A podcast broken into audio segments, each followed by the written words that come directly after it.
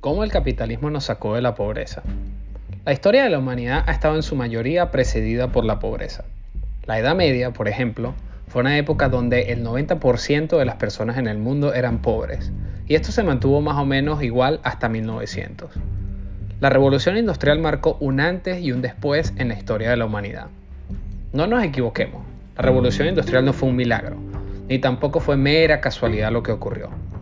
Todo este avance tecnológico de fábricas y de aumento de la producción fue el resultado de varias décadas atrás, donde el ser humano comenzó a comprender su relación con la naturaleza y cómo, mediante el uso del trabajo, la creatividad y el querer salir de sus condiciones de precariedad, logra crear un ambiente propicio para que se diera la revolución industrial.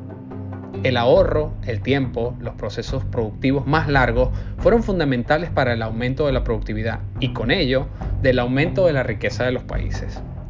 Las máquinas que, contrario a lo que algunos creían, no desplazaron al trabajador, sino que se convirtieron en un brazo más que lo complementaba. Los países empezaron a comprender que el libre mercado era el medio para poder mejorar sus condiciones de vida, para obtener mayores bienes e ingresos. La pobreza pasó del 90% a menos del 20%. El desarrollo tecnológico permitió la conservación del ambiente, la aparición de nuevos materiales, la capacidad productiva permitió crear nuevos bienes y servicios, la calidad de vida se elevó a niveles impensables, la medicina, las ciencias, todo esto fue gracias no solo a la capacidad humana, sino también a un sistema que le permitiera desarrollarla, un sistema basado en la igualdad ante la ley, el respeto de la propiedad privada y, sobre todo, un ambiente donde la libertad fuese fundamental. Sin nada de esto, seguramente el mundo seguiría siendo muy parecido a como era antes de la revolución industrial. Así como la humanidad tuvo que pasar por una etapa de ahorro y tiempo para madurar y lograr el nivel de vida que tenemos, también se puede generar el efecto contrario, el cual se conoce como la economía regresiva que es exactamente hacer lo que estamos haciendo hoy día en pleno siglo XXI.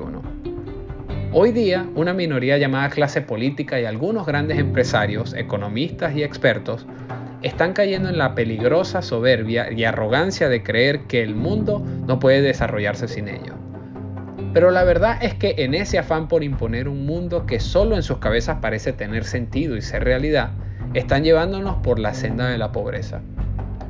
Creer que el consumo es más importante que el ahorro. Pretender que mientras más dinero se imprime seremos más ricos. Que impulsar cambios de tecnologías y usar el poder y la violencia del Estado para imponerlos, sin entender los efectos negativos que produce en las personas, en sus vidas y en su futuro, solo muestra la desconexión de la realidad de quienes hoy se creen una especie de monarquías modernas. La mal llamada lucha contra el cambio climático, las restricciones a la movilidad del capital, la penalización del ahorro y de los mal llamados paraísos fiscales, el aumento de los impuestos, la desigualdad ante la ley y el aumento de los privilegios para grupos de grandes empresas está creando un desincentivo a las personas para ahorrar, producir, buscar, competir y desarrollar nuevos cambios tecnológicos que permitan impulsar el crecimiento económico para elevar la división del conocimiento y del trabajo. En realidad, lo que estamos viviendo es una reducción de la competencia, la imposición del uso de nuevas tecnologías, las cuales sus precios son tan altos que están quebrando empresas y están reduciendo el poder adquisitivo de las personas. La inflación, producto del descontrol de los gobiernos al imprimir y crear dinero de la nada, están destruyendo las estructuras productivas de los países, están afectando la globalización y la división del trabajo, con lo cual las cadenas de producción se paralizan.